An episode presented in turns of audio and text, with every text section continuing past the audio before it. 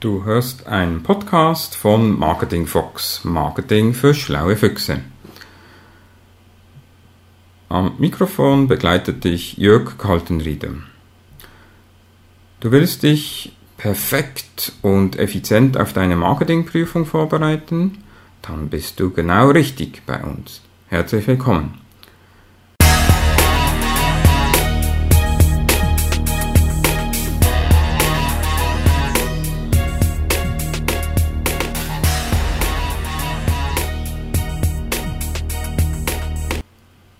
In der heutigen Episode geht es mir um drei Dinge. Erstens, du weißt, was von dir gefordert wird, was von dir auch erwartet wird an der Marketingprüfung.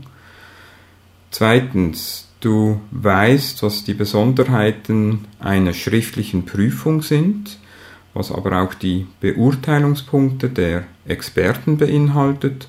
Und drittens, du kannst die Fragestellungen in den Fallstudien richtig interpretieren. Starten wir mit dem ersten Teil, nämlich mit den Prüfungsanforderungen. Ich werde bei meinem Unterricht immer wieder gefragt, ist das prüfungsrelevant? Und ich kann da immer mit ruhigem Gewissen sagen, dass ich mich sehr, sehr stark an das Prüfungsreglement halte des SMC, also des Schweizerischen Marketingclubs. Und du findest übrigens die Unterlagen, also die Prüfungsanforderungen, findest du bequem unter www.swissmarketing.ch. Unter der entsprechenden Fachprüfung kannst du dann einerseits die Prüfungsordnung, wie aber auch die Wegleitung downloaden. Und ja, das ist eigentlich genau diese Dokumentation, die du benötigst, um dich wirklich effizient auf deine Prüfung vorzubereiten. Das heißt, du hast da jedes Fach ganz klar aufgegliedert, indem da äh, ermittelt wird, was schriftlich geprüft wird und aber auch mündlich und entsprechend die Lernziele bzw. auch der Prüfungsstoff ermittelt wird. In diesem Zusammenhang ist es ganz wichtig, dass du auch verstehst, was die einzelnen Taxonomiestufen bedeutet. Das heißt, es gibt insgesamt sechs Stufen.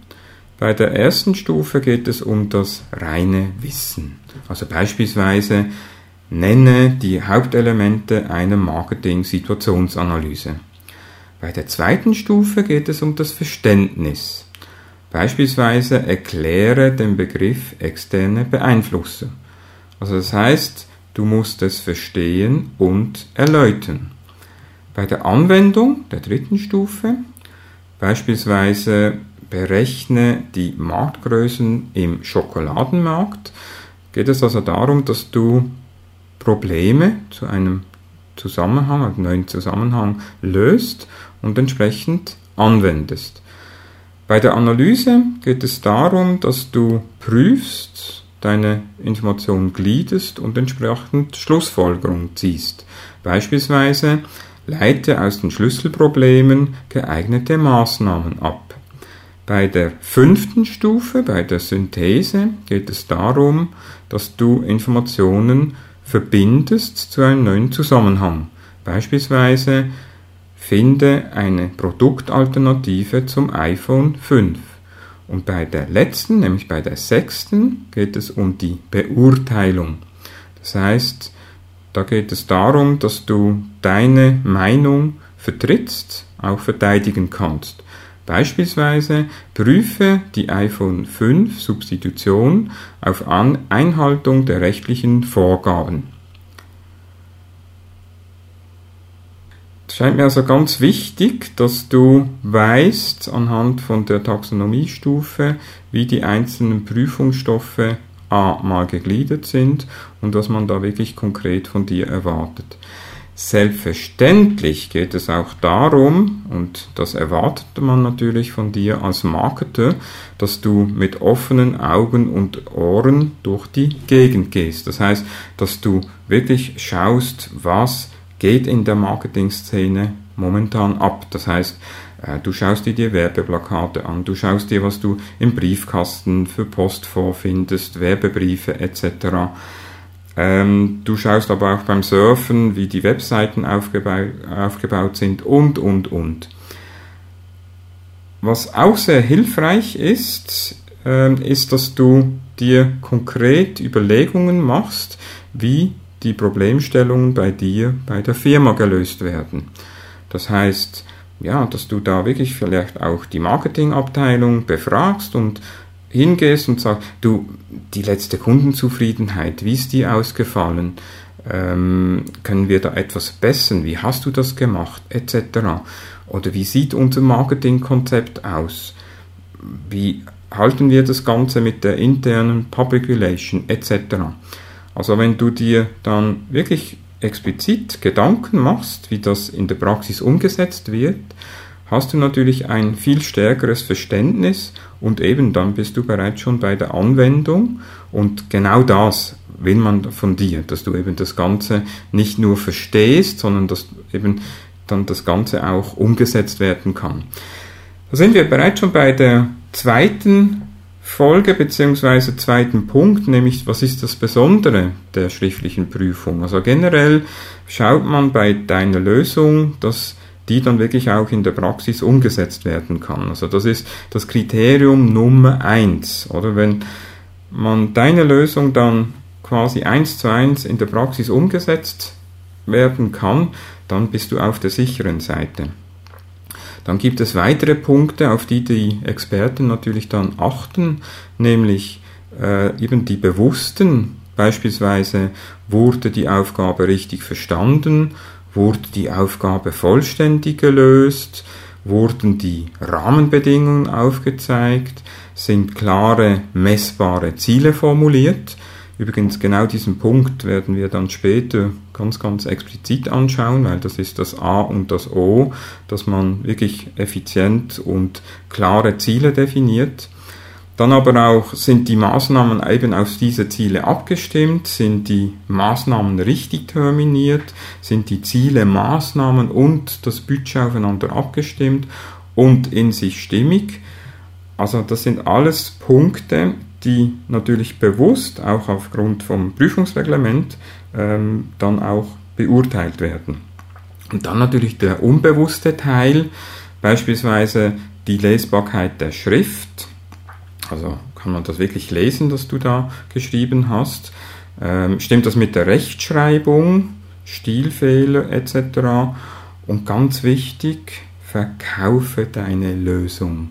Das heißt, schau es an wie ein Bewerbungsschreiben, das du einer Unternehmung machst, indem du klar gliedest, indem du strukturiert deine Antworten gibst, weil das ist die halbe Miete. Also wenn du wirklich eine ganz tolle Übersicht auch darstellst, indem du wirklich dann aufzeigst, dass du jeden Punkt, der da gefordert wird, auch beantwortest, dann denke ich, bist du auf der sicheren Seite. Kommen wir zum dritten Teil, nämlich die Interpretation der Fragestellungen. Ich werde immer wieder gefragt, ja, was wird dann von mir erwartet, wenn diese Fragestellungen äh, eben formuliert werden? Was muss ich da hinschreiben?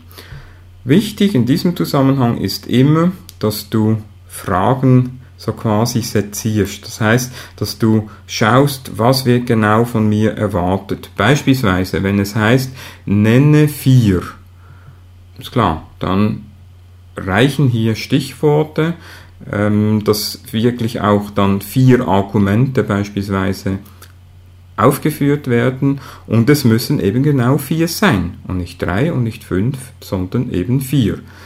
Wenn es dann heißt, beschreiben Sie, dann geht es darum, dass man Lösungsvarianten anhand von Kriterien bewertet. Beim Punkt entscheiden Sie, ja, hier musst du hinschreiben, wie du eben entschieden hast. Das heißt, dass du Prioritäten setzt, dass du verschiedene Varianten priorisierst und natürlich dann auch begründest. Beim Punkt berechnen Sie, dass man nicht nur das Resultat hinschreibt, sondern dass du auch deinen Lösungsweg aufzeigst. Dann beim Punkt zeige anhand von Kriterien, dass du einen Variantenvergleich anhand von einheitlichen Kriterien erstellst und beim Punkt Begründen erkläre, da geht es darum, dass du eine ausführliche Begründung machst unter Einbezug der wichtigsten fallbezogenen Entscheidungskriterien. Also dass du da wirklich unterscheidest, einerseits von der Begründung, also dass es wirklich eine Begründung ist, oder eben eine Erklärung.